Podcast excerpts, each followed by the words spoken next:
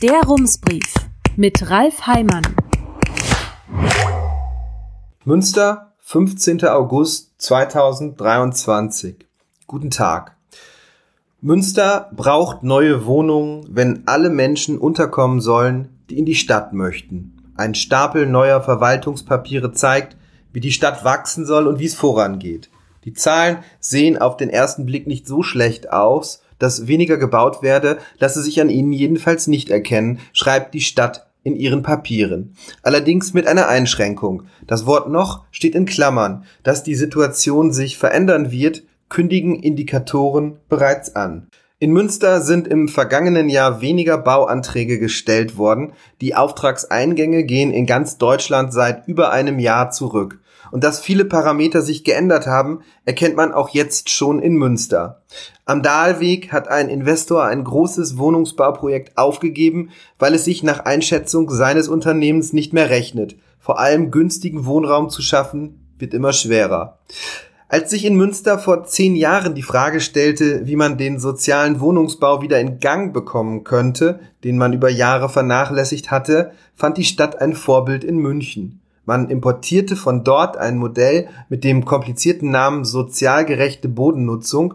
Das bedeutet vor allem, wer Wohnungen bauen will, muss einen bestimmten Anteil an geförderten und preisgebundenen Wohnungen zur Verfügung stellen.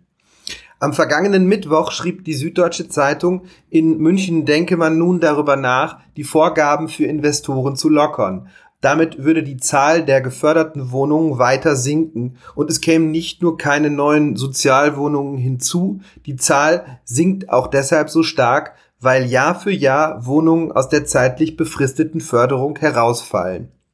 Vor allem in den vergangenen zwei Jahren hat die Situation sich drastisch verschärft. Die Kosten auf dem Bau sind stark gestiegen. Mitte 2021 habe eine Netto-Kaltmiete von 10,95 Euro pro Quadratmeter ausgereicht, um rentabel bauen zu können. Inzwischen seien 18,10 Euro notwendig, schreibt die Süddeutsche Zeitung.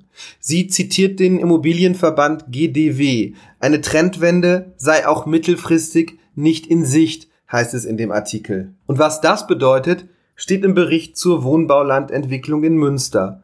Bei gleichzeitig weiterhin hoher Nachfrage nach Wohnraum in den Wachstumsregionen führt das rückläufige Neubaugeschehen zu einer Angebotsverknappung, was eine vermehrte Konkurrenz am Mietwohnungsmarkt zur Folge haben dürfte. Auch ohne einen Einbruch der Bauzahlen ist die Situation in Münster seit Jahren angespannt. Die Stadt macht das an vier Kenngrößen fest. Erstens die Preise für Baugrundstücke zum Bauen von Häusern sind zuletzt stark angestiegen. Vor zwei Jahren zahlte man 760 Euro pro Quadratmeter in normalen Wohnlagen und 1130 Euro in guten Wohnlagen. Das waren etwa 30 Prozent mehr als im Vorjahr. Münster ist damit eine der teuersten Städten in Nordrhein-Westfalen. Nur in Düsseldorf, Köln und Bonn sind die Preise ähnlich hoch oder noch höher. Zweitens, die Mietpreise in Münster gehören zu den vier höchsten im ganzen Land. Die Mieten steigen schneller als anderswo. Im Jahr 2021 lag der Quadratmeterpreis einer bewohnten Wohnung im Durchschnitt bei 10,90 Euro. Für eine neue Wohnung zahlte man im Schnitt 13,20 Euro. Das waren 6% mehr als im Vorjahr. Drittens, in Münster stehen fast keine Wohnungen leer. Nur 0,3 Prozent der Wohnungen sind unbewohnt. Eigentlich sagt man, etwa drei Prozent der Wohnungen sollten leer stehen. Sinkt der Wert unter diese Marke, wird es schwer, eine neue Wohnung zu finden. Viertens, wer in Münster eine Eigentumswohnung kaufen möchte, zahlt kaum weniger als in Köln oder Düsseldorf. Im Schnitt liegen die Preise bei 4000 Euro pro Quadratmeter für eine alte Wohnung und bei 5500 für eine neue Wohnung. Trotz der schwierigen Umstände meldet Münster für das vergangene Jahr fast 2000 fertiggestellte Wohnungen. Damit hat die Stadt ihr Ziel so gut wie erreicht. Gegenrechnen muss man die Zahl der Wohnungen, die abgerissen worden sind. Allerdings ist das laut Stadt nicht so leicht. Weil die Vorschriften sich geändert haben, müsse nicht mehr jeder Abriss genehmigt werden. Daher sind die Zahlen nach 2020 sehr stark gesunken. Im vergangenen Jahr zählte die Stadt lediglich 80 Abrisse. Tatsächlich sind es wohl deutlich mehr. Bei den Sozialwohnungen ist die Flaute schon jetzt deutlich zu erkennen. In den vergangenen Jahren wuchs die Zahl der Förderanträge kontinuierlich.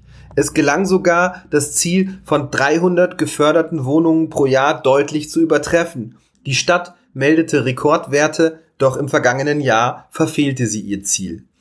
Etwas ernüchternd sind die 2000 neuen Wohnungen auch, wenn man ihr die Zahl der Menschen gegenüberstellt, die im vergangenen Jahr nach Münster gekommen sind. Das waren etwa 5000, wobei in der Zahl auch die Menschen enthalten sind, die aus der Ukraine geflüchtet waren. In den Jahren davor war Münster Jahr für Jahr um etwa 2000 Menschen gewachsen.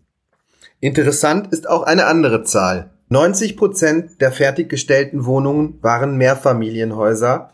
Einfamilienhäuser machten nur etwa 10 Prozent aus. Nach einer Studie sei die Nachfrage in Münster höher, schreibt die Stadt. Ein Blick in die Verwaltungsvorlage, die das Wesentliche aus den Papieren in einem Frage- und Antwortteil zusammenfasst. Hier schätzt die Stadt den jährlichen Bedarf an Einfamilienhäusern auf zwischen 300 und 400. In den im Baulandprogramm der Stadt geplanten Baugebieten sind bis zum Jahr 2030 etwa 1600 Einfamilienhäuser vorgesehen. Möglich seien auch 2000. Man könne die Zahl also erhöhen. Die Frage ist, ob angesichts der politischen Pläne nicht eher damit zu rechnen ist, dass die Zahl am Ende gesenkt wird.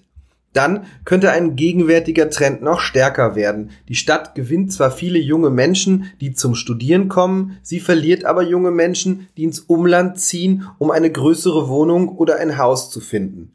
Zu den neu gebauten Einfamilienhäusern kommen laut dem Bericht eine große Zahl an Immobilien, die noch bewohnt sind aber irgendwann zum Verkauf stehen werden, weil die Menschen, die in ihnen leben, in kleinere Wohnungen umziehen oder sterben. Etwa 60 Prozent der 57.000 Wohngebäude in Münster sind Einfamilienhäuser.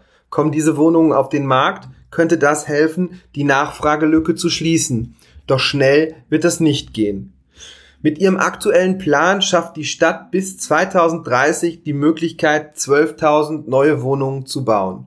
Neue Baugebiete ausweisen will sie zunächst nicht. Laut dem Bericht liegt das auch daran, dass in den Ämtern nicht genügend Personal zur Verfügung steht. Im vergangenen Jahr hat die Stadt nach eigenen Angaben 21 Stellen in den Fachämtern geschaffen, die für die Entwicklung von Bauland zuständig sind. Für die Zukunft gebe es Überlegungen, enger mit den städtischen Töchtern Wohn- und Stadtbau und Konvoi zusammenzuarbeiten. Zu den Plänen für die Zeit nach 2030 gibt es laut Stadt bislang lediglich Überlegungen. Bis dahin könne sich noch einiges ändern, aber es sei sinnvoll, schon jetzt mit den Verhandlungen über Grundstücke zu beginnen und Untersuchungen vorzubereiten, heißt es. Grundsätzlich gibt es aber offenbar keine Zweifel daran, dass Münster neue Baugebiete ausweisen und damit auch weiterhin Land versiegeln wird. Das hat auch damit zu tun, dass es in der Stadt immer enger wird, in den vergangenen zehn Jahren befanden sich acht von zehn neu gebauten Wohnungen in der Innenstadt. Im letzten Jahr waren es sogar mehr als neun von zehn. Die Stadt rechnet damit, dass die Neubauten in den Außenbereichen in Zukunft etwa ein Viertel ausmachen werden. Für alle Fälle gibt es noch eine Reserve, also einen Vorrat an Grundstücken, auf dem man zur Not relativ schnell bauen könnte und den die Stadt für später bereithält. Auf diesen Flächen war Ende des Jahres Platz für 4750 Wohneinheiten. Teilweise gibt es hier noch Haken und Ösen, aber das große Problem scheint im Moment weniger die Frage zu sein, wo Platz zum Bauen ist. Eher lautet sie, wer baut denn? Die Kommunen können das alleine wohl nicht lösen, aber der Bund könnte etwas nachhelfen. Bundesbauministerin Clara Geiwitz hat angekündigt, mit einer neuen Sonderabschreibung Anreize im Wohnungsbau zu schaffen. Die Zeitung Die Welt kommentiert das mit dem Hinweis, es fehle vor allem an Liquidität, um Bauprojekte starten zu können, wo kein Umsatz sei, da sei auch keine Abzugsmöglichkeit. Außerdem nützen die Abschreibungen eher größeren Unternehmen, nicht so sehr Familien, die gern ein Eigenheim hätten. Die Welt schlägt geringere Energiestandards vor, um die Anreize wenigstens etwas zu erhöhen, aber da ist es wie mit einem Rubiks Würfel, löst man an einer Seite ein Problem, ergibt sich auf einer anderen ein neues. Markus Becker vom Hauptverband Deutsche Bauindustrie macht heute im ZDF einen anderen Vorschlag. Serielles Bauen. So nennt sich eine Bauweise, bei der gleiche oder ähnliche Bauteile in Serie hergestellt und verwendet werden. Dabei werden vorgefertigte Module eingesetzt, die zu Wohngebäuden zusammengesetzt werden können.